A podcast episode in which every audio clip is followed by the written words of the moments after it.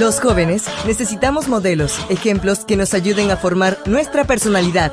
Ejemplos y enseñanzas de las escrituras. Una reflexión para conocer a los personajes de la Biblia. Atrévete a conocerlos. El poder estar contigo un día más es más que una bendición. Yo quiero agradecer a Dios por la oportunidad que me da de estar contigo hoy. Y gracias a ti por acompañarme. Para esta mañana, la matutina de jóvenes nos trae como título El remanente de Jesús. El texto bíblico lo encontramos en el libro de Apocalipsis capítulo 12 verso 17 que nos dice, Entonces el dragón se llenó de ira contra la mujer y se fue a luchar contra el resto de sus descendientes es decir, contra los que obedecen los mandamientos de Dios y tienen el testimonio de Jesucristo. El capítulo 12 de Apocalipsis narra con absoluta claridad el gran conflicto entre el bien y el mal. De manera nítida se revelan los planes del dragón y la pericia divina para rescatar al hombre del pecado. En este conflicto no hay treguas, no hay acuerdos, no existe una diplomacia de conformidad.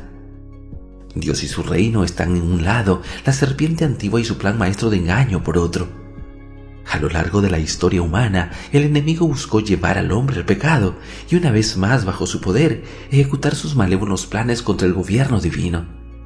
A su vez, el creador del mundo le planteó a la raza caída un modo de vida elevado y diferente, usando como portavoces a sus seguidores fieles.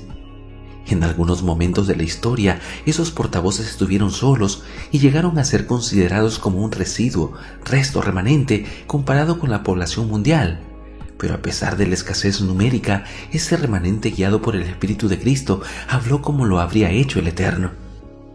Entre esos grandes hombres que amonestaron al mundo estuvieron Abel, Enoch, Noé, Elías, Jeremías, Juan el Bautista y todo aquel que se animó a estar del lado de la verdad y la justicia. Jesús es el máximo exponente del remanente. No usó del poder que poseía para derrotar al enemigo, sino que por mandato del Padre se entregó hasta la muerte y muerte de cruz.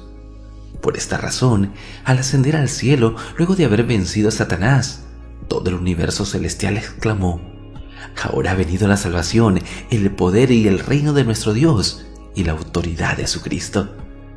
Entonces el dragón se llenó de ira y se fue a luchar contra la iglesia de Cristo, contra el resto de sus descendientes.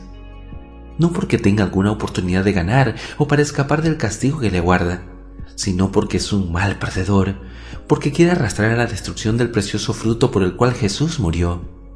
Hoy nosotros formamos parte del remanente de Jesús y en momentos hasta podemos sentirnos solos como Noé o Elías. Pero no te desanimes, nunca estaremos solos. El Espíritu Santo está y estará a nuestro lado como lo estuvo junto a los héroes de la fe, hasta que alcancemos la inmortalidad. Queridos amigos, nunca dudemos del poder de Cristo. Él siempre estará a nuestro lado.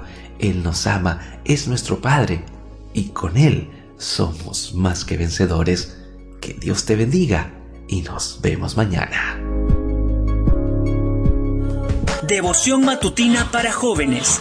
Ejemplos y enseñanzas de las Escrituras. Una presentación de Canaan Seventh Day Adventist Church and DR Ministries.